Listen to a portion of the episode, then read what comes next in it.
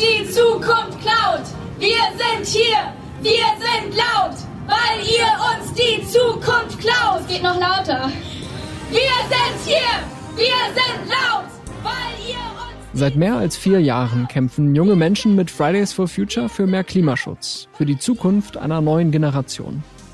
Dahinter stecken Wut auf die Politik, Angst vor der Klimakrise und Hoffnung auf eine bessere Welt. Aber was, wenn die Zukunft gar nicht besser wird? Manchmal, wenn ich einfach Mütter mit Kindern sehe, dann komme ich manchmal, also kommen mir diese Gedanken plötzlich hoch und ich gucke diese Kinder an und denke mir, oh, was die vielleicht noch erleben müssen. Können wir noch mit gutem Gewissen Kinder in die Welt setzen?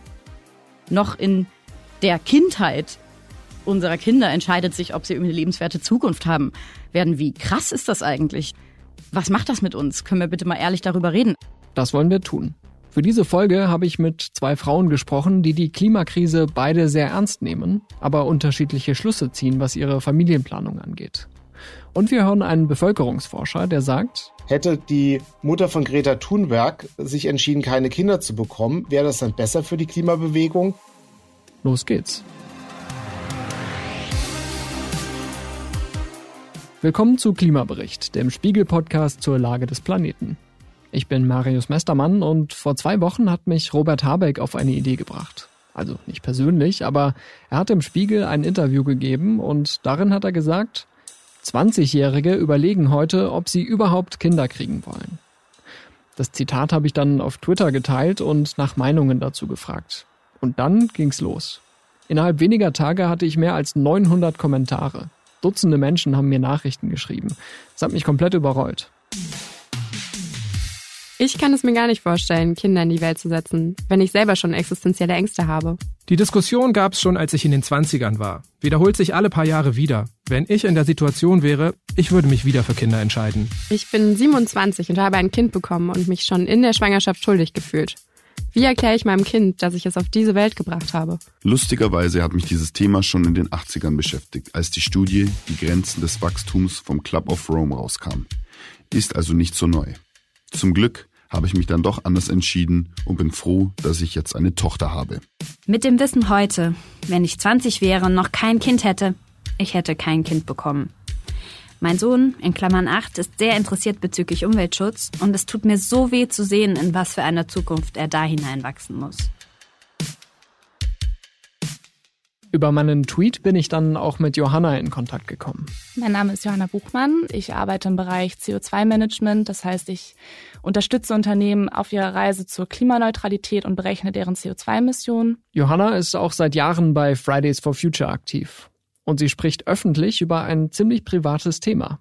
Ob Kinderkriegen mit der Klimakrise vereinbar ist. Ich bin 25, ich habe noch ein bisschen Zeit, mir das zu überlegen. Wäre es jetzt biologisch bei mir schon so weit, dass ich mich jetzt entscheiden müsste, würde ich keine Kinder haben wollen.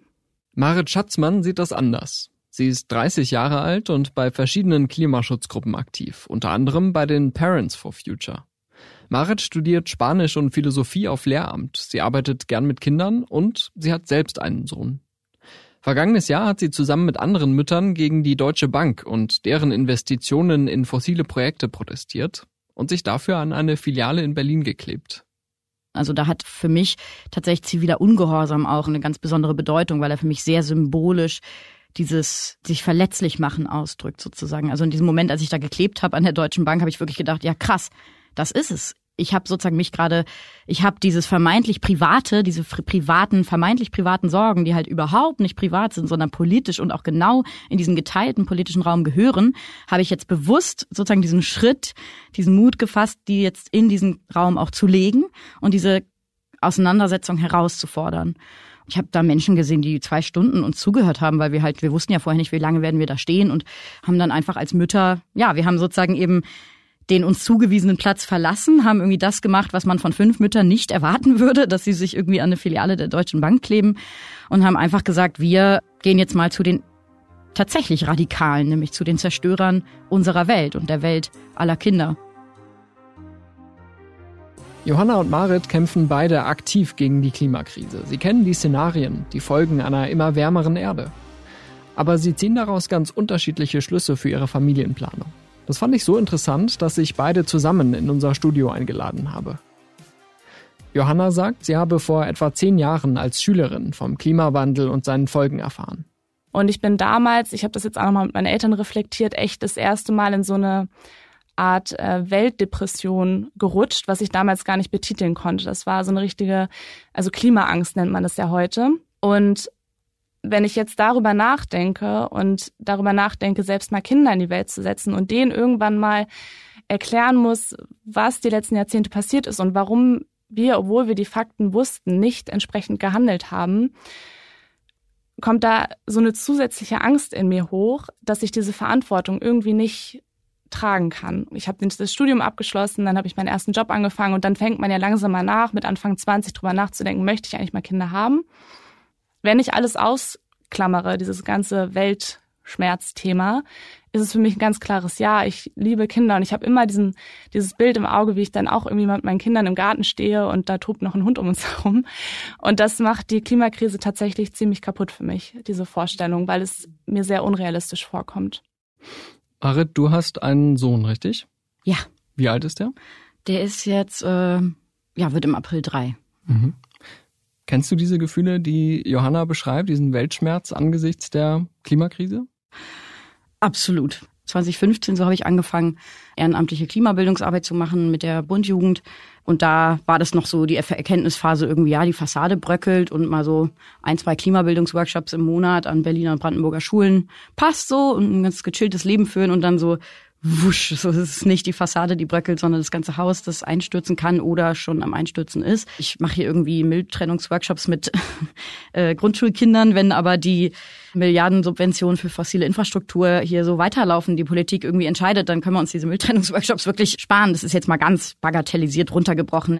Das war wirklich in dem Moment ein ganz starkes Gefühl bei mir, so richtig wie ich kann es nicht mehr vertreten und ich adressiere die völlig falschen und dann eben in diesen in, zu Extinction Rebellion gegangen bin und im gleichen Sommer dann im Juni, glaube ich, 19, dann äh, erfahren habe, dass ich schwanger bin. Und war es geplant? Nee, wenn genau. Ich das fragen darf? Also auch nicht so, es war nicht so konkret geplant in dem Moment sozusagen. Und dann, ja, war es aber, ach, es war einfach total intensiv auch und hat, glaube ich, ganz viel damit zu tun, welcher Typ ich bin. Also sozusagen als Typ, Frau, Mensch, habe ich mich schon immer sehr klar irgendwie als Mutter gesehen und auch sehr früh schon und vor allem auch tatsächlich im, im Elternteam, im Familienteam mit meinem Partner. Also das war auch schon super früh für uns Thema. Kannten uns auch zu dem Zeitpunkt schon über fünf Jahre und dann hätte es sozusagen für mich im Verhältnis zu diesem Typ, der ich da bin, einfach so eine starke Resignation ausgedrückt, dass ich die wiederum dann nicht unterschreiben konnte. Johanna, wenn du jetzt über die schon sichtbaren und drohenden Folgen der Klimakrise nachdenkst, was befürchtest du denn konkret, was, was die Lebensqualität einschränken könnte oder was für dich dann eine Rolle spielt in der Erwägung ähm, Familienplanung? Also zum einen, wie du ja sagst, sind wir ja schon mittendrin und auch da ist es ja leider so, dass es jetzt gerade gar nicht unbedingt uns trifft. Natürlich haben wir auch eine Hochwasserkatastrophe gesehen vor zwei Jahren im Ahrtal, aber mich, also zum einen finde ich, ist jetzt schon schlimm zu sehen, was in der Welt passiert und dass genau die getroffen sind, die am wenigsten dazu beigetragen haben, historisch gesehen. Und das bewirkt bei mir zumindest schon so einen psychischen Druck und so ein so ein Unwohlsein, dass ich das Gefühl habe, müsste ich das jetzt zum kleinen Kind erzählen oder meinem kleinen Kind, warum denn Menschen in ähm, Somalia hungern und wir hier im Supermarkt uns beschweren, wenn irgendwas mal ausverkauft ist.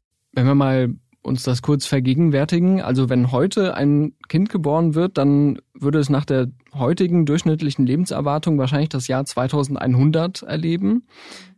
Wie stellst du dir die Welt dann vor? Also im Vergleich zu heute? Also laut aktuellen Prognosen, wenn die Klimapolitik so bleibt, wie sie jetzt gerade ist, steuern wir ja meines Wissens nach auf plus 2,7 Grad Celsius zu bis Ende des Jahrhunderts. Dabei haben wir uns ja eigentlich das Limit von 1,5 Grad gesetzt. Und durch dieses 1,5 Grad Ziel, wie man es immer nennt, was ja wirklich eigentlich ein Limit beschreibt, haben wir ja schon einen Kompromiss, sind wir damit eingegangen und haben gesagt, okay, diese Erwärmung können wir jetzt wahrscheinlich nicht mehr aufhalten. Wir sind jetzt bei 1,2 Grad.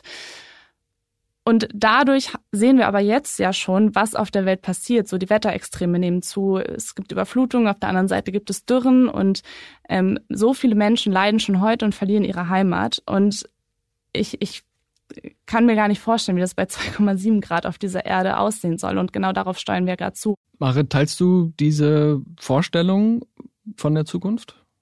Ja, auf jeden Fall. Alles andere wäre Wissenschaftsleugnung. Also, und ich, ja, ich kann ganz klar sagen, also, dass ich in, vor genau dem Hintergrund dessen, was du gerade alles total gut on point äh, beschrieben hast, ähm, das schon immer wieder, und ich glaube, das wird mein Leben lang vielleicht so bleiben oder auch so in dieser Zeit des äh, irgendwie als Jungfamilie irgendwie kleines Kind begleiten, wird das so bleiben, dass ich immer wieder äh, Momente habe, wo ich wirklich nur schwarz, also wo es sozusagen ganz, ich gar nicht irgendwie Licht sehe oder gar nicht irgendwie immer nur denke so, oh, wie, Moment mal, und in fünf Jahren und in zehn und in zwanzig, also sozusagen, und wie, wie soll das eigentlich werden und was wir, also wie so ein Freifluggefühl, so ein bisschen das voll. Also wir haben irgendwie das gesellschaftliche Selbstverständnis, dass es ein Morgen gibt. Alle machen Pläne, äh, alle oder viele haben Kinder, gründen Familie, also sozusagen, und gleichzeitig fährt die Klimapolitik komplett gegen die Wand. Also können wir bitte mal ehrlich darüber sprechen. So, also noch in der Kindheit unserer Kinder entscheidet sich, ob sie irgendwie eine lebenswerte Zukunft haben werden. Wie krass ist das eigentlich? Ähm, was macht das mit uns? Können wir bitte mal ehrlich darüber reden? Also Und trotzdem das, bist du zu einer anderen genau. Schlussfolgerung gekommen als Johanna. Genau. Nochmal kurz zurück zu Robert Habeck. Seine Aussage über die 20-Jährigen, die womöglich keine Kinder wollen, ist natürlich anekdotisch. Und Tweets sind auch nicht repräsentativ. Wie verbreitet ist diese Sorge also wirklich? Ich habe nachgefragt bei Martin Büjar. Ich bin Forschungsdirektor am Bundesinstitut für Bevölkerungsforschung, dem BIP, und ich forsche zu Familie, Familienpolitik und demografischem Wandel. Das Institut ist dem deutschen Innenministerium unterstellt und berät die Politik in demografischen Fragen. Wenn man insgesamt guckt, wenn junge Leute befragt werden, dann sagen 92, 93, 94 Prozent, dass sie gerne Kinder haben möchten in ihrem Leben. Also insofern möchten die meisten Kinder haben. Letztlich bleiben 20 Prozent kinderlos, obwohl nur 6 oder 7 Prozent keine Kinder haben wollen. Und das liegt nicht am Klima, das liegt meistens daran, dass sie im Laufe des reproduktiven Lebens nicht den richtigen Partner finden oder dass die Vereinbarkeit Beruf und Familie nicht so gut funktioniert ähm, oder dass einfach zu lange der Kinderwunsch aufgeschoben wird. Trotzdem gibt es ja die ein oder anderen Anzeichen, dass die Verunsicherung recht groß ist. Ähm, das ZDF hat zum Beispiel vor ein paar Monaten eine repräsentative Umfrage unter 25 bis 34-Jährigen äh, durchgeführt. Das ist so ungefähr eine Altersgruppe, wo äh, Familienplanung äh, aktuell ist, aktuell wird. Und da kam raus, dass 32 Prozent der jungen Männer und 19 Prozent der jungen Frauen aufgrund der Klimakrise zumindest unsicher seien, Kinder zu bekommen.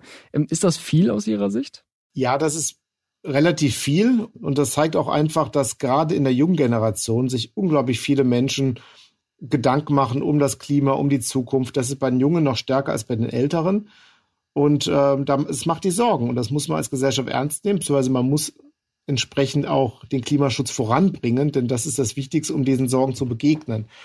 Ähm, trotzdem ist es so, dass für die gleiche Altersgruppe haben wir im familiendemografischen Panel Freda auch junge Menschen befragt und das ist repräsentativ und das äh, hat eine, ist ein so großes Panel, dass man da doch sehr belastbare Daten hat und da sagen also auch deutlich über 90 Prozent, dass sie schon Kinder haben möchten. Also es gibt eine gewisse Unsicherheit, aber die meisten wollen schon Kinder haben.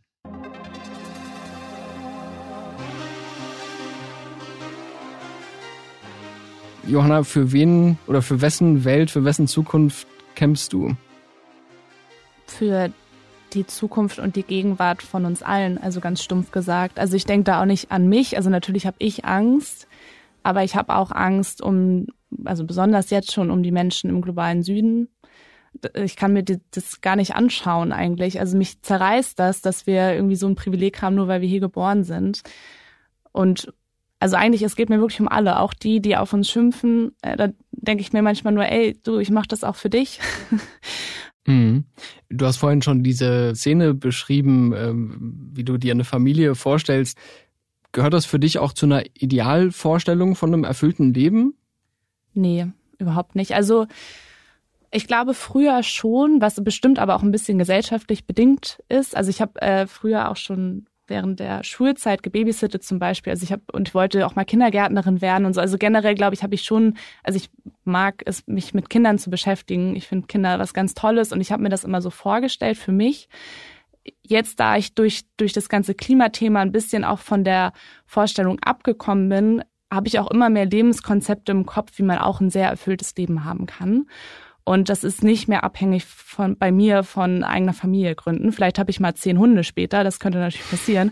aber ähm, ich glaube, ich würde auch so ein sehr erfülltes Leben haben. Ich weiß aber, weil ich eigentlich diesen Wunsch schon in mir spüre, glaube ich, würde ich auch immer ein bisschen daran denken, was wäre gewesen, wenn, falls es wirklich bei mir dazu kommen sollte, dass ich keine eigenen Kinder in die Welt setze. Das ist die eine Seite. Junge Menschen wie Johanna, die sich wegen der Klimakrise solche Sorgen machen, dass sie für die nächsten Generationen kaum eine lebenswerte Zukunft sehen. Andere sehen die Kinder selbst als Gefahr für den Klimawandel. Zum Beispiel die Lehrerin und Autorin Verena Brunschweiger, die mit dieser These seit ein paar Jahren in der Öffentlichkeit präsent ist. 2020 wurde sie in einem Beitrag des TV-Senders Welt so zitiert. Den wichtigsten individuellen Beitrag, den ich zum Umweltschutz leisten kann, ist der Verzicht eben auf Nachkommen. Das beweise eine Studie schwedischer und kanadischer Forscher. Demnach gilt für Industrienationen, ein Kind weniger bedeutet pro Jahr auch 58,6 Tonnen CO2 weniger. Wer im Vergleich auf ein Auto verzichtet, spart jährlich nur 2,4 Tonnen CO2. Aber die Methodik und die Aussagekraft dieser Studie sind umstritten. Die Autoren kalkulieren zum Beispiel nicht nur die zu erwartenden Emissionen der Kinder ein, sondern auch der Kindeskinder bis ins Jahr 2400. Bevölkerungsforscher Martin Bujar sagt dazu, Ich halte das für polemisch, für familienfeindlich und das setzt an den falschen Prämissen an. Hätte die Mutter von Greta Thunberg sich entschieden, keine Kinder zu bekommen, wäre das dann besser für die Klimabewegung? Und man muss einfach gucken, wir haben weltweit gegenwärtig acht Milliarden Menschen. Der Anstieg ist weitestgehend ausgebremst. Es ist vor allem noch Afrika, das wächst und wir werden im Laufe dieses Jahrhunderts auf 10 Milliarden Menschen kommen. Wir werden aber auch in den nächsten Jahrzehnten den Peak erreichen. Das heißt, die Bevölkerung wird dann nicht mehr in der Welt weiter wachsen. Und die Bevölkerung, die ist groß. Das heißt, es gibt gar keinen anderen Weg, außer die Art zu leben, dass der Lebensstil sich ändert, dass Klimaschutz äh, technisch und so weiter umgesetzt wird. Das betrifft die Landwirtschaft, das Reisen, die Energie und vieles andere auch. Ich bin natürlich auch schon über diese Studie gestolpert. Das ist kein Grund oder wäre kein Grund für mich, mich dagegen zu entscheiden. Klar, hier in Deutschland haben wir pro Person einen sehr hohen CO2-Fußabdruck und einen zu hohen für das 1,5 Grad Ziel. Aber das liegt ja nicht unbedingt daran, dass ich mich jetzt so und so ernähre oder so und so in Urlaub äh, fahre, sondern es liegt ja auch daran, dass wir systemisch in Deutschland einfach zu viele CO2-Emissionen emittieren. Und natürlich, ich kann mich entscheiden, fliege ich jetzt nach Mallorca oder nicht oder esse ich das Steak oder nicht, aber ich kann mich nicht entscheiden, ein Kohlekraftwerk ein- oder auszuschalten. Das heißt, wenn wir es schaffen, generell nachhaltiger oder sogar klimaneutral in Deutschland zu leben, ist diese, ist diese Frage nach den Zahlen, wie viel emittiert ein Kind im Leben, hinfällig. Marit, an dich die Frage. Hast du dir schon mal Gedanken gemacht, welchen CO2-Fußabdruck dein Sohn mal haben wird? Das ist auch einer der Gedanken, muss ich ehrlich sagen, den ich mit am besten verstehen kann. Sowieso finde ich, gibt's nur richtige Antworten auf die Frage, ob man Kinder möchte, aber äh, einer, den ich einfach wirklich so richtig persönlich nachvollziehen kann, dieses ja, ein Kind, also besser, also man sollte nicht ein, hier ein Kind mehr bekommen, sondern lieber das, all das, was jetzt schon da ist, an Ressourcen, an und so weiter, irgendwie einfach besser verteilen auf alle Kinder, die schon da, da sind, so. Das kann ich total nachvollziehen. Gleichzeitig, ja, also das erinnert mich auch so ein bisschen an so eine Situation 2019 bei XR, Extinction Rebellion, wo es, ich glaube, das war eher in so einer Gag-Art gedacht, dann irgendwie die Idee aufkam, hey, lass mal Kondome mit XR-Logo drucken, so nach dem Motto, boah, Leute, bloß keine Kinder mehr kriegen da habe ich schon so einmal sehr bestimmt und offen so gesagt, hey, boah, irgendwie finde ich das so weder emotional noch strategisch besonders klug oder überzeugend. Also es ist für mich einfach irgendwie, ich glaube, wir sind damit auf dem Holzweg. Und dann habt ihr es nicht gemacht? Äh, nein, das war auch nicht, ich glaube nicht, dass es eine ernsthafte Idee war, aber wer weiß. Also bei XR weiß man nie, die, die, das ist sehr dezentral. Also vielleicht haben irgendwo mal irgendwelche Leute XR-Kondome gedruckt. Ich weiß es nicht. Aber nein, nein, nein, in dem Moment äh, dann nicht. Johanna erwähnt in unserem Gespräch mehrfach, dass sie auch mit ihren Eltern über dieses Thema spricht. Ich glaube, meine Eltern würden sich sehr über Enkelkinder freuen. Ich bin zum Glück auch kein Einzelkind. Grüße an meine Geschwister. Und genau, die nehme ich sehr ernst. Meine Mutter sagt auch ganz offen zu mir, dass sie mich total verstehen kann. Und ich glaube, man kann das nicht so ganz vergleichen. Also klar, das ist ja das Absurde. Uns geht's wahrscheinlich gerade so gut wie noch nie Menschen auf dieser Welt, wenn wir es jetzt mal an wirtschaftlichen oder finanziellen Faktoren zumindestens bemessen. Und das Absurde daran ist, dass sich plötzlich Leute fragen, oh Gott, will ich in diese Welt noch Kinder setzen? Und für mich ist es halt ganz klar, dass wir zum Glück in den letzten Jahrzehnten einen gesellschaftlichen Wandel haben. So ich als Frau merke jetzt mit 25 noch keinen Druck, warum habe ich noch keine Kinder? So das war bestimmt vor 40, 50, 60 Jahren noch ein ganz anderes Thema. Der Forscher Martin Büjar sagt, Zukunftsängste habe es in großen Krisen immer wieder gegeben. Es gab Sorgen zur Überbevölkerung schon in den 50er, 60er Jahren. Inzwischen wissen wir, dass die Weltbevölkerung gar nicht mehr so stark wächst. Sie ist sehr hoch mit acht Milliarden, aber sie wächst außer in Afrika, wächst sie eigentlich in allen anderen Kontinenten nicht mehr. Und trotzdem war die Sorge damals sehr, sehr groß. Und ein anderes Beispiel ist auch im Kalten Krieg äh, Angst äh, vor einem Atomkrieg oder auch generell Angst vor Umweltbelastung. Also das sind Sachen, die sind nicht neu. Die haben aber teilweise auch gar nicht so Auswirkungen gehabt, weil es letztlich ganz andere Sachen sind, die für die Paare entscheidend sind. Können sie Beruf und Familie miteinander vereinbaren? Das ist das, was was die äh, Menschen bewegt, vor allem die Menschen, die die schon später in den Zwanzigern sind, wo das äh, die Entscheidung konkret wird. Äh, mit äh, als Teenager oder mit ja 18, 19 macht man sich darüber vielleicht noch nicht so Gedanken, ähm, weil der Kinderwunsch einfach noch nicht so konkret ist. Aber wenn er konkret wird, dann geht es darum, wenn ich jetzt für eine Frau, wenn ich jetzt ein Kind bekomme, kann ich da meine Karriere weitermachen oder bin ich zu lang weg und, und zahle einen ganz hohen Preis?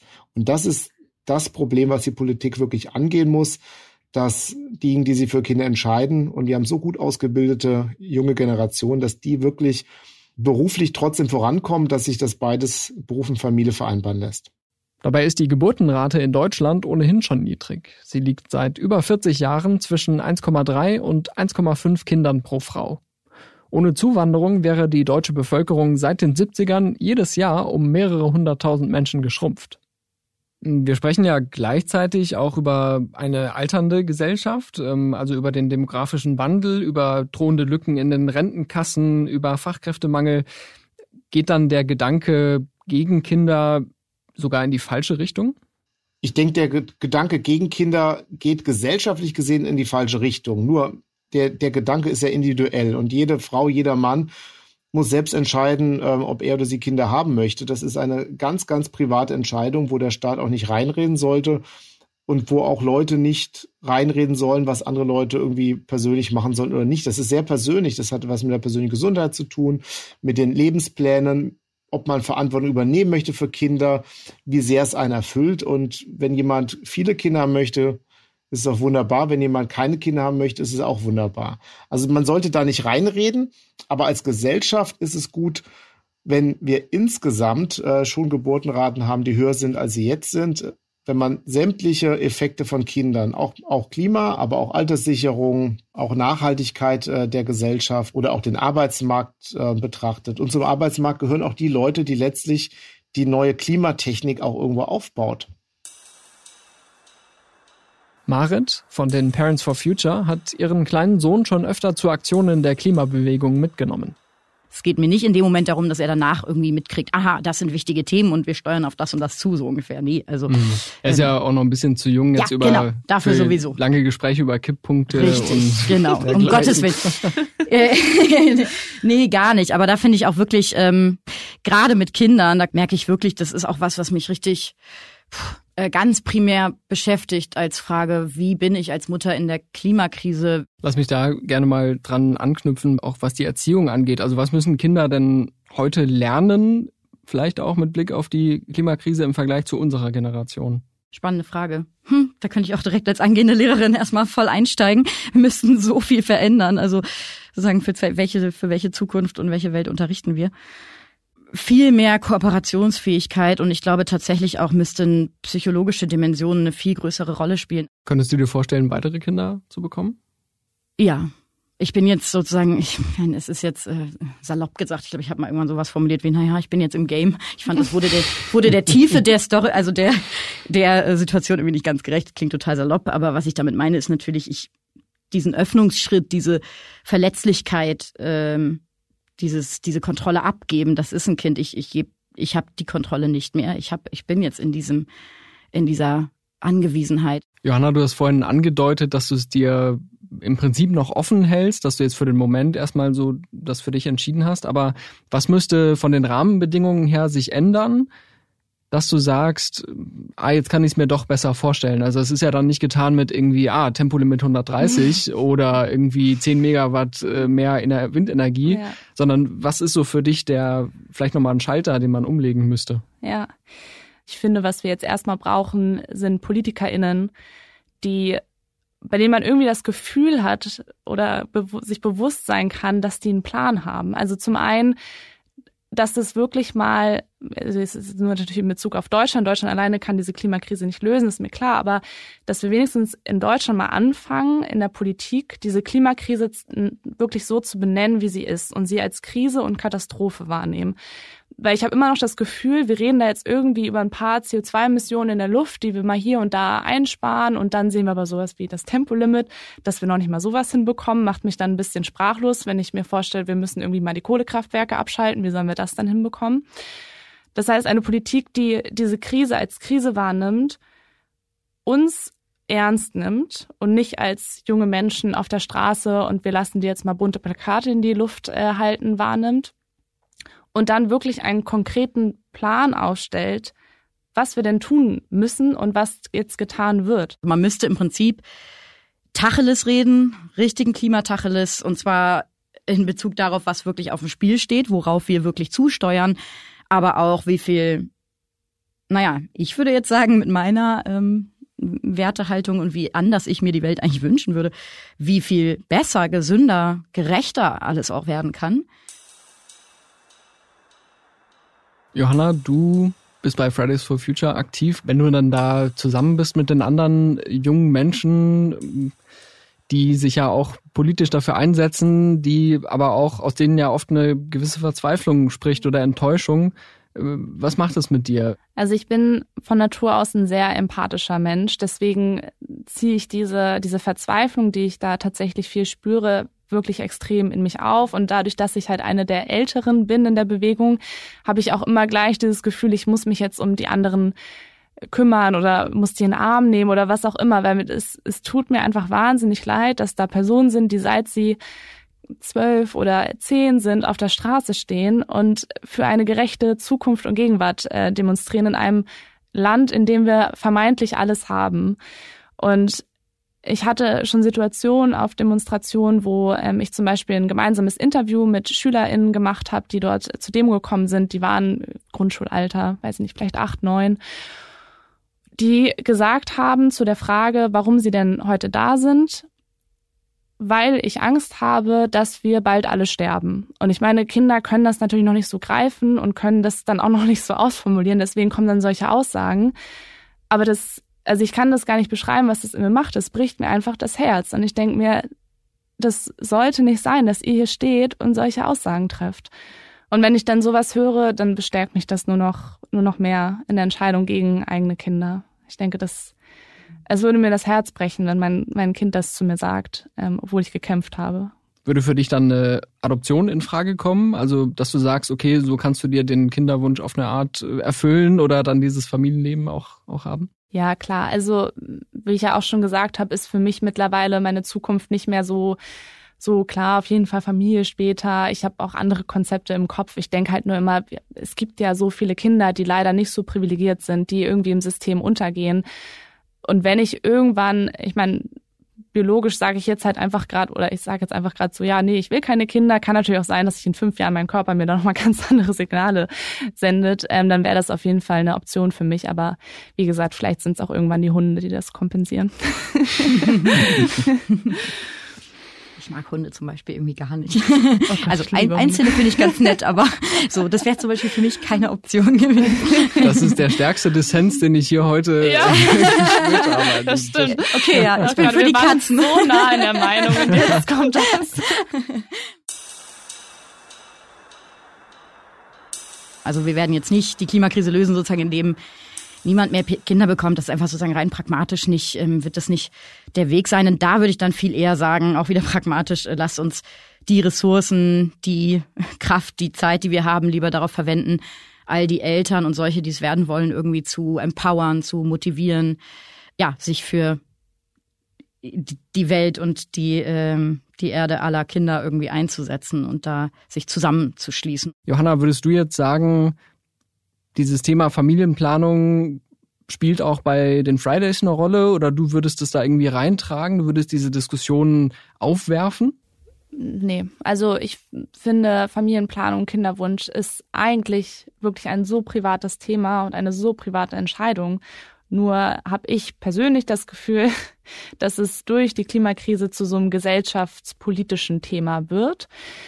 In so Diskussionen wie heute hier oder wenn ich auf irgendwelchen Panels bin und da sind auch ähm, andere Erwachsene, also nochmal deutlich ältere Menschen als ich, habe ich schon das Gefühl, dass man damit nochmal mehr Leute ein bisschen aufrüttelt. Wenn man wirklich sagt, so Leute, ähm, ich will übrigens kein Kind mehr in die Welt setzen, weil ich solche Angst habe. Das ist, tut ein bisschen mehr, als wenn man sagt, ah, die, die Eisbären, denen, denen geht's nicht so gut. Mhm. Also auch um das nachvollziehbarer zu machen, was irgendwie drohen könnte oder was uns ja. droht? Ja, und auch, ähm, um wirklich mal auf den Tisch zu legen, wie groß meine Sorgen sind. Also ich spreche jetzt nur für mich, ganz, äh, ganz bedacht, aber dass ich wirklich, dass es meine Zukunft bereits jetzt so stark beeinflusst wie nichts anderes in meinem Leben. Ein Glück, weil ich auch privilegiert bin irgendwie. Aber das ist so der eine Punkt von außen beeinflusst. Ich kann da nicht wirklich was machen und trotzdem beeinflusst es ja meine komplette Lebensentscheidung. Also mein Traum wäre eigentlich zum Beispiel als Lehrerin, dass ich irgendwie dazu beitragen kann, dass Schülerinnen und Schüler nicht mit so einem Gefühl ähm, aus dem Unterricht gehen, so, ah ja, okay, die wussten das alles und war ihnen einfach scheißegal, sondern, ah, okay, hier haben irgendwie Leute, mutige Menschen schon Jahrzehnte gekämpft und es waren die und die Machtstrukturen, die konkret Sachen verhindert haben. Also so auch auch da, ganz konkret in der Bildungsarbeit, liebe ich eigentlich am meisten oder finde ich am wichtigsten diese Aufklärungsarbeit über fossile Machtstrukturen sozusagen, Entscheidungs, ähm, ja, also Block, Blockiererstrukturen. Eltern blockieren die Klimaschutzblockierer.